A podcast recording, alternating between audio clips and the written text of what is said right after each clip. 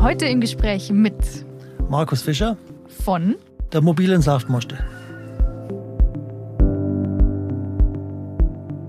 Mobile Mosterei funktioniert nur mit Bag-in-Box, das heißt, es ist eine Tüte mit einem Hahn dran. Das war ein neues System. Anfang, also 2000 gab es das schon beim Wein, aber vom Saft eigentlich relativ neu. Es ist ein Einsatz, es ist ein körperlicher Einsatz und den merke ich insbesondere im Kreuz, das muss irgendwie weniger werden. Und deswegen versuche ich in den nächsten drei bis vier Jahren mich da aus der vordersten Front rauszuziehen und lieber hier so beim Podcast zu sitzen und zur Seite stehen. Aber ich glaube, so eine Übergabe, das muss dann eine Übergangsphase geben und dann muss der Mensch auch laufen und es so machen, wie es, wie er es will. Der Allgäu Podcast mit Erika Oligunde Dirr. Herzlich willkommen bei dieser neuen Folge.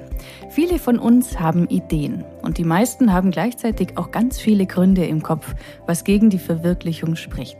Mein heutiger Gesprächspartner hatte gemeinsam mit einem Kollegen nicht nur die Idee, sondern auch den Mut, sie umzusetzen. Sie haben eine mobile Saftmoste entwickelt. Ein Anhänger, mit dem man Kernobst reinigen, pressen, pasteurisieren und direkt noch abfüllen kann. Damit fährt das Team rund um Markus Fischer jedes Jahr im Herbst für ein, zwei Monate durch die Region und hilft anderen Menschen dabei, ihre Ernte zu verarbeiten.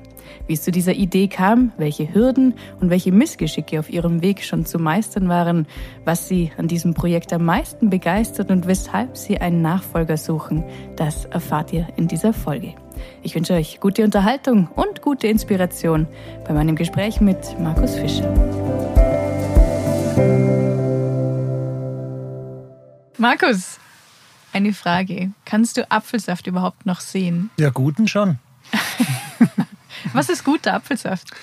Guter Apfelsaft ist für mich in jedem Fall ein Streuobstapfelsaft, also ein Saft, der in dem Fall jetzt sind wir bei Wange, von den Streuobstwiesen aus der Landschaft kommt und in jedem Fall eine Mischung von verschiedenen Sorten weil von den alten Sorten die unterschiedliche Geschmacksstoffe, Zucker und Säure mitbringt und das in der Mischung ist für mich der gute Apfelsaft. Mhm. Bevor wir dazu kommen, wie es denn jetzt zu der Saftmoste kam, würde ich gerne noch wissen, wie es eigentlich bei dir früher aussah. Woher kommst du? Was hast du gelernt? Wie kommt es dazu, dass man ausgerechnet sich aufs Saftproduzieren spezialisiert? Also zum einen ist natürlich Saftproduzieren ein saisonales Geschäft. Also das heißt, es läuft im Herbst von Anfang Mitte September bis Anfang Mitte November. Vorbereitung rechnen wir so zwei, drei Monate. Das heißt äh, Vorbereitung, die technische Mosterei, Richte, aber auch Vermarktung, Obstwiesen. Wir machen ja auch eigene Säfte, die wir verkaufen. Das heißt, es sind vier, fünf, sechs Monate, die wir im Jahr dafür verwenden, je nachdem, wie viel es Obst gibt. Ansonsten habe ich eine landwirtschaftliche Lehre Ende 80er Jahre gemacht auf dem Biolandbetrieb bei Weingarten. Habe dann in der Milchvermarktung, äh, Milchverarbeitung und Vermarktung, also Käserei im Allgäu, im württembergischen Allgäu gearbeitet. Und dann noch ein Studium der Landschaftsplanung angehängt, das ich in Kassel gemacht habe, fünf Jahre. Und mit den verschiedenen Erfahrungen äh, bin ich dann wieder ins Allgäu zurückgekommen. Und dann war die Frage, was macht man denn jetzt mit dem? Und es war war am Anfang Gartenbau, es war Bau, es war irgendwann dann mal auf einer Messe, auf einer Obstmesse in Friedrichshafen, Obstverarbeitung gesehen und dann hat es irgendwie Schnackel gemacht und mit einem Kollege war ich dort, mit dem Rainer zusammen, mit dem Kompagnon, mit dem wir es bis jetzt immer noch machen. Äh, gemeinsam machen zwei Familien. Haben wir dann praktisch gesagt, jawohl, das versuchen wir und zwar mobil, dass man dahin fährt, wo es Obst ist, also dass man das Prinzip rumdreht das Obst muss zur Mosterei, sondern die Mosterei kommt, kommt zum Obst. Und das war 2003, 2004. Also habt ihr wirklich ganz betriebswirtschaftlich einfach gedacht, es wäre ja total sinnvoll, wenn die Moste zu den Bauern kommt, anstatt andersrum? Oder wie, wie kam es zu der Idee? Also es war nicht nur, nicht nur eine betriebswirtschaftliche Überlegung gewesen. Wir haben beide, der, der Rainer Kollege hat 18 Jahre Milchverarbeitung gemacht, äh, in dem der Betrieb bei Leutkirch gemacht. Ich habe lange in der Landwirtschaft gearbeitet. Wir sind aber beide landlos. Also wir haben beide keine Höfe und wollten aber mit der Landwirtschaft was machen, also landwirtschaftliche Produktion machen. Und da bot sich das, bietet sich das halt an. Wir haben gesehen, dass viel vom Obst rumliegt, nicht mehr genutzt wird, die alten Bäume sozusagen verrecket. Und viele von den Landwirten froh sind, wenn sie weg sind, dann kann man besser fahren. Und haben kapiert, es geht nur, wenn man eine Nutzung hat. Man kann nicht sagen, pflanzt, pflanzt Bäume, weil das brauchen wir für den Naturschutz oder fürs Landschaftsbild. Das funktioniert halt nur dann, wenn man eine Nutzung hat und die Nutzung ist als Obst. Und das beste Beispiel haben wir jetzt da drüber gerade gesehen. Äh, es kam ein Kindergarten mit äh, einem kleinen Hängerle voll Obst, das sie im besten Falle selber aufgelesen haben. Und die Kinder sehen, aha, wenn man das macht, und dann geht man zur Mosterei und schmeißt es rein und dann hat man nachher seinen leckeren Saft. Wenn die Kinder das schon kapieren, wenn wir Alte das auch noch verstehen, also der Ansatz war natürlich auch drin. Also mhm. es ist ein Nutzungsansatz und ist aber auch ein, ein Ansatz, äh, dass man, ein Naturschutzansatz drin, dass man denkt, Streuobst ist wichtig und wenn man eine Nutzung hinkriege, dann funktioniert das auch das wieder pflanzt wird. Gab es damals schon in mobiler Weise, die Saftmoste? Es gab damals Anfang 2002, 2003, gab es, meine ich, fünf oder sechs in Deutschland. Es hat immer geheißen, in Berlin gibt es eine und dann im Frankfurter Raum, irgendwo Karlsruher Raum. Es gab eigentlich keine fertigen Konzepte. Man konnte zwar einen Hänger kaufen, wo da was auch die, die Elemente drauf standet und die verschiedenen Komponenten, aber in den meisten Fällen haben die dann nicht gut zusammen funktioniert und das war dann eigentlich auch der Weg. Man haben, hat die erste Saison gemacht, hat überhaupt keine Ahnung gehabt vom Saft, von der Milch schon, aber vom Saft eigentlich nicht. äh, wie geht denn das? Und äh, hat dann halt gelernt, aha, so geht es und hat dann festgestellt, ah, man kann viel mehr Obst musen, also ähm, äh, vorbereiten, als man es dann nachher pressen kann, weil die Presse zu klein war. Dann hat man eine größere Presse gebaut und dann hat man gemerkt, ah, wir haben zu wenig Temperatur, um die Hitze herzukriegen äh, und hat dann da an den äh, verschiedenen Komponenten sozusagen jeden Winter rumgeschraubt, bis man nach fünf, sieben Jahren gesagt hat, ich glaube, so jetzt mehr geht jetzt, glaube ich, nicht mehr. Jetzt müssen wir gucken, dass die Arbeitsqualität besser wird, also die Arbeitshöhen und dass man, wie arbeitet man sinnvoll von links nach rechts und jetzt dreimal im Kreis rum und, und solche Sachen, die kamen dann. Und seid ihr inzwischen zufrieden mit eurer Konstruktion? Wir sind sehr zufrieden, ja. Gibt es noch Verbesserungspotenzial? Ja klar, das gibt es immer. Aber ich glaube von der Leistung her, so wie jetzt das Ding steht, mit diesem Brenner, mit äh, diesen Komponenten, sind wir der Ansicht, das ist eigentlich ausgereizt. Also das ist dann, wenn es alles optimal läuft am Tag, dann sind wir so bei 8000 Liter, die wir am Tag herstellen, erhitzen und abfüllen. Und das ist eigentlich eine ganz gute Leistung für so ein relativ kleines Gerät, das da rumsteht. Also groß ist das ja nicht. Äh, nimm uns mal mit, wie groß ist es, wenn ihr da anrückt? Also es sieht schon gigantisch aus, weil es ein großer LKW ist, an dem man dann aber ein relativ kleiner Hänger, also der Hänger ist viel kleiner wie der LKW, der ist vier auf zwei Meter. Dann klappt man die Plane rechts und links und hinten aus. Also man braucht ungefähr einen, einen, Platz von 8 auf 10 Meter, dass das optimal funktionieren kann. Da steht dann in der Mitte der Hänger, der 2 auf 4 Meter ist. Und dann kommt auf der einen Seite das Förderband raus und da ist die Presse auf der einen Seite vom Hänger und auf der anderen Seite ist dann die Abfüllanlage, wo dann der Saft abgefüllt wird in Tüte und dann in Kartons reingeht, in die Bag-in-Box genannt und wo die Leute das dann wegnehmen können. Also auf der einen Seite muss man hinfahren, das Obst reinwerfen, wo es gereinigt und verarbeitet wird und auf der anderen Seite kommt dann die, der, fertige, der fertige Saft raus. Könnt ihr überall das machen oder braucht ihr bestimmte Voraussetzungen vor Ort? Die Voraussetzungen sind möglichst ebener Platz, Wasseranschluss, Starkstromanschluss, 32 Ampere. Und dann muss man wissen, dass da für die Reinigung vom Obst am Tag, je nach Menge, 6 bis 8 Kubikmeter Wasser laufen und das Wasser läuft irgendwo hin. und da muss man wissen, vorher überlegen, wohin soll das laufen. Ähm, das ist das. Es liegt ein bisschen Rest darum nachher, also der, sozusagen der, der Rest vom Gepressten. Deswegen ist eine Fläche, die asphaltiert ist, nicht schlecht, aber es geht genauso auf dem Kies. Da muss man dann halt ein bisschen besser aufräumen nachher. Eigentlich nicht groß anspruchsvoll. Ist da schon mal was richtig schief gegangen bei euch? Ja, klar. geht immer, geht immer mal wieder was schief. Also richtig schief gehen heißt, oder da vermute ich hinter der Frage, äh, das, was man dann nicht mehr so einfach hinkriegt an dem Tag. Die meisten Dinge haben wir tatsächlich, äh, kennen wir die Maschinen mittlerweile so gut, dass wir auch die entsprechenden Ersatzteile parat haben und wissen auch, wie es geht. Aber es gab zwei Dinge. Das eine ist, das Obst wird über ein Förderband in einen äh, Wassertrog transportiert. Da schwimmt das Obst und wird mit einer Schnecke äh, nach oben transportiert zum Motor, der es dann klein macht. Diese Schnecke ist gebrochen. Das, man stand dann da und hat gesagt, da kommt kein Obst mehr. Was ist da los? Und unter ist das Förderband hat weiter das Obst gebracht und da gibt es einen Berg von Obst und äh, irgendwann hat man es geschnallt, also stopp hat dann aber immer noch nicht verstanden, warum das so ist. Und irgendwann nach langem Hin und Her, also die Welle funktioniert nicht mehr, die Welle bringt das Obst nicht mehr rauf. Für heute ist Schluss. Das war tatsächlich bei Weißerhorn, also für uns 100 Kilometer zu fahren.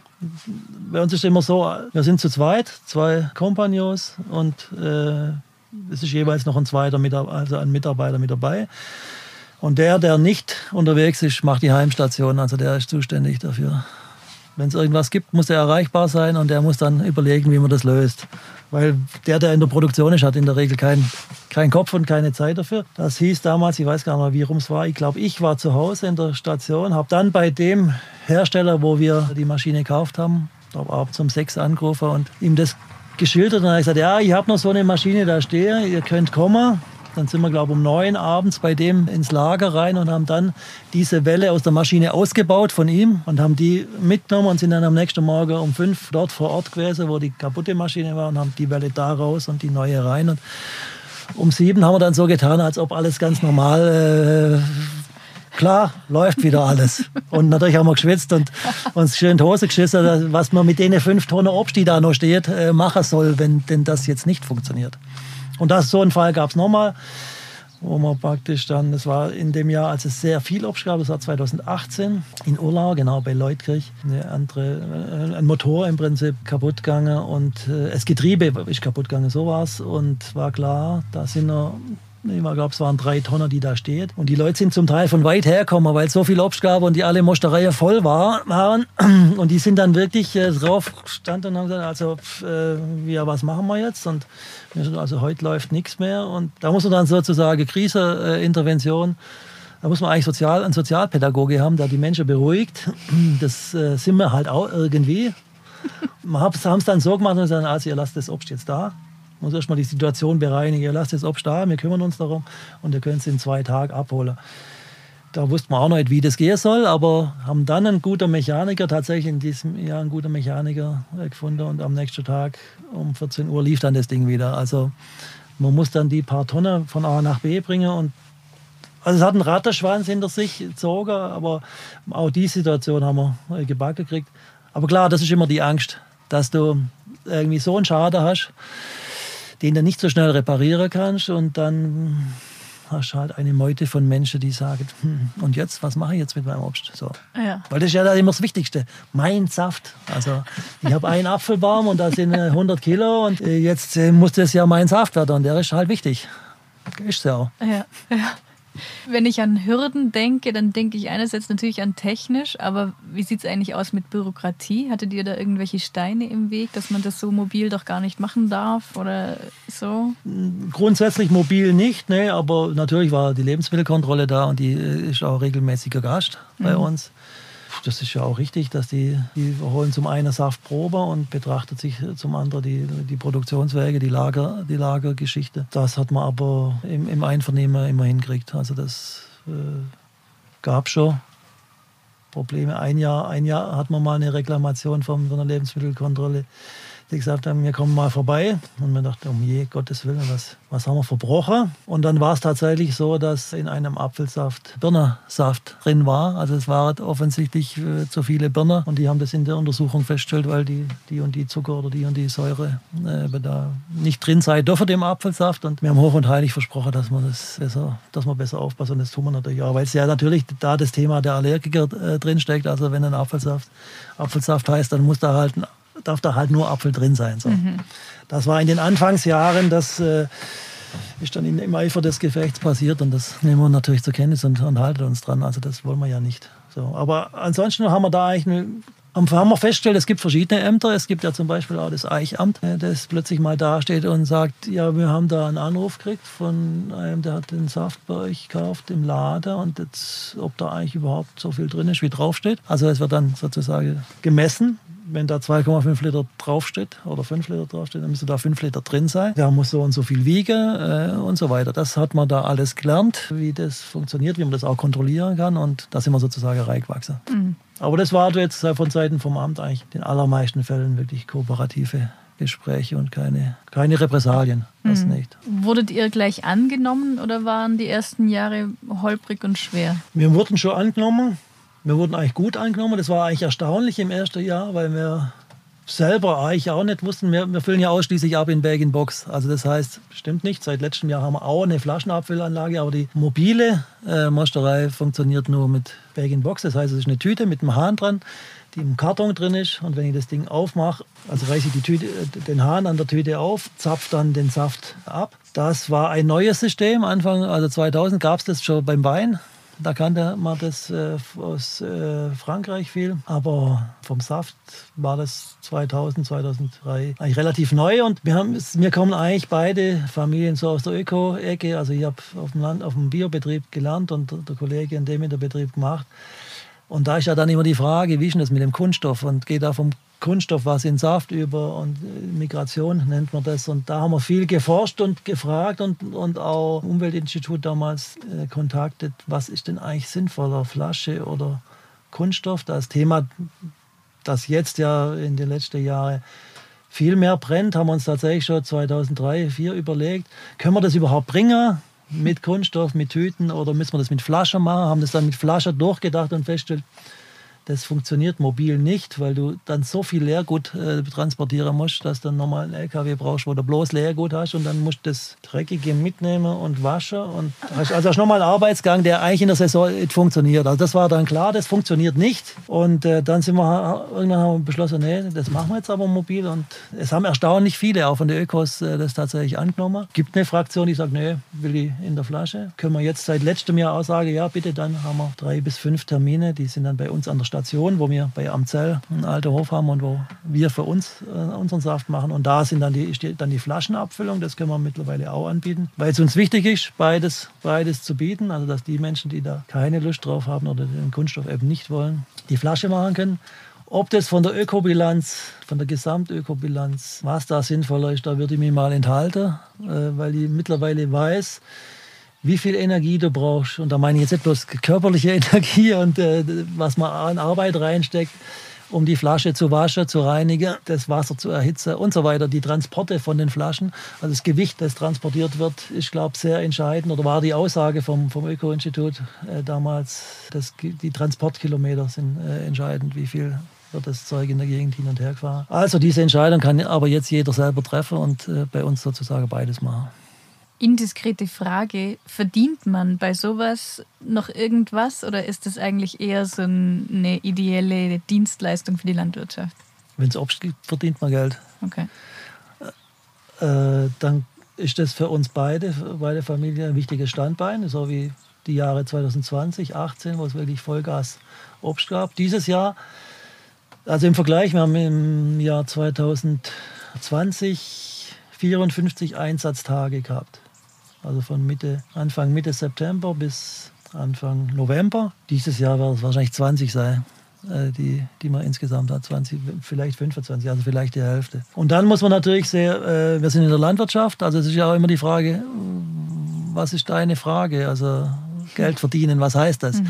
Also wenn man viel Geld verdienen will, braucht man in der Landwirtschaft arbeiten. Das heißt, es ist ein Anteil Idealismus und es ist ein Anteil, weiß nicht, ob du es vorher gekrochen hast, wenn man da steht und der, der Apfel wird gemust und man riecht die, die meisten Tag draußen, man arbeitet mit gutem Material, macht gute Produkte. Das muss man, das muss, das muss man wollen. Also äh, gescheites Produkt machen und wenn es dann ein Obst gibt, dann kann man auch davon den Unterhalt finanzieren zum Teil, ich würde sagen, zum, zum, zur Hälfte vom Jahr vielleicht, wenn es ein gutes Jahr ist, hm. so ungefähr.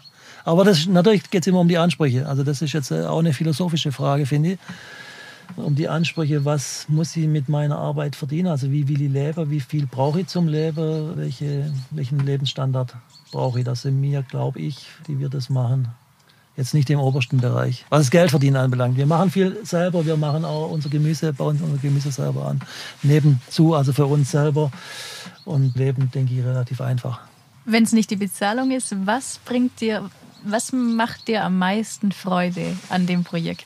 Naja, es ist, ein, es ist ein gutes Produkt. Es ist die Freude zu sehen. Also heute sind wir jetzt in Bremisweiler auf dem Hof Entras und machen für ungefähr 20 Partien 20 Kunden ihren Saft, zu sehen, äh, wie die Leute ihr aufspringen und mit glänzenden Augen wieder davonfahren. Also die machen, wir verhelfen denen zu ihrem Produkt, so wir konservieren das und die haben es ja über was davon. Also es ist, äh, es ist ein gutes Produkt und du siehst, ah, okay, nicht nur wir finden das, sondern auch die, die anderen. Das ist ein, ein wichtiger Anteil.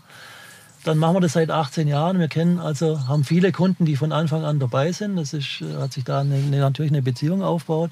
Auch auf den, an den Standorten, wo wir jetzt wie heute hier äh, in Primisweiler sind, zu den Menschen. Da sind schon viele menschliche Geschichten auch, die, die da mitspielen. Es ist jeden Tag woanders zu sein, meistens am Mittagstisch bei den Menschen zu sitzen und mitzukriegen, worum geht es denn hier. Also hier geht es um Hühner, weil die die Eierproduktion hier macht.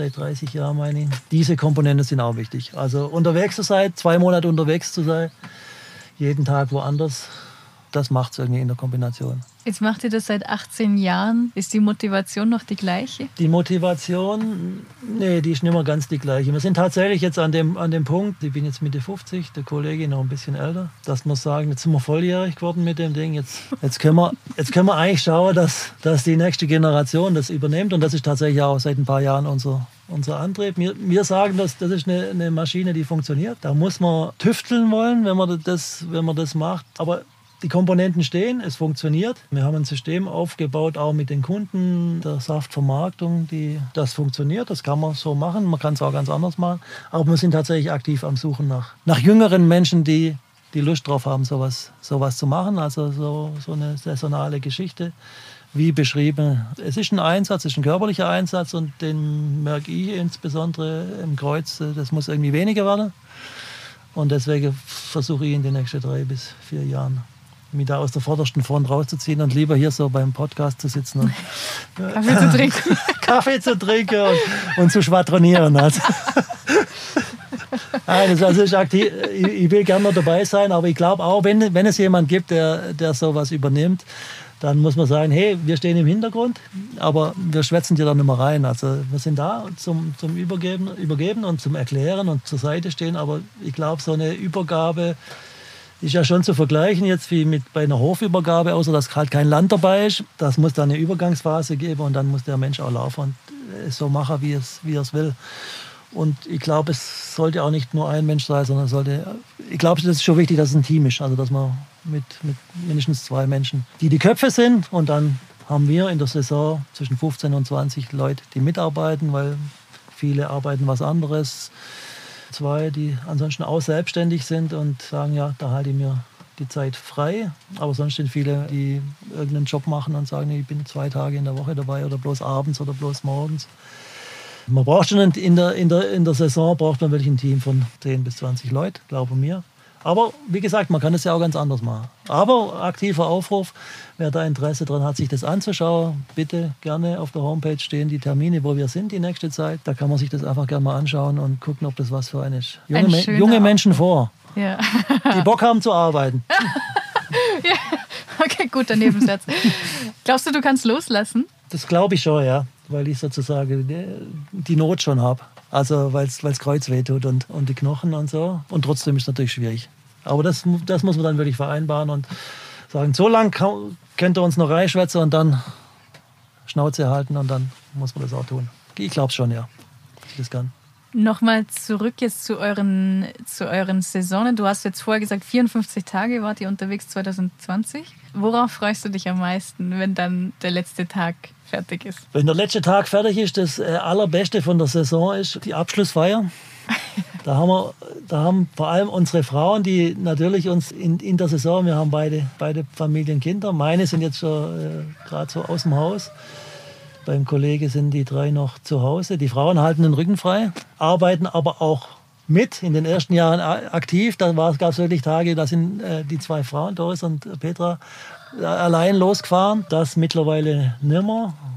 Auch dafür sind jetzt die Kinder schon mit dabei. Die haben jedenfalls einen ganz großen Anteil an dieser Abschlussfeier. Da, es wird, wird, jeden Tag passiert irgendwas. Irgendwas geht kaputt. Irgendjemand macht immer irgendwas.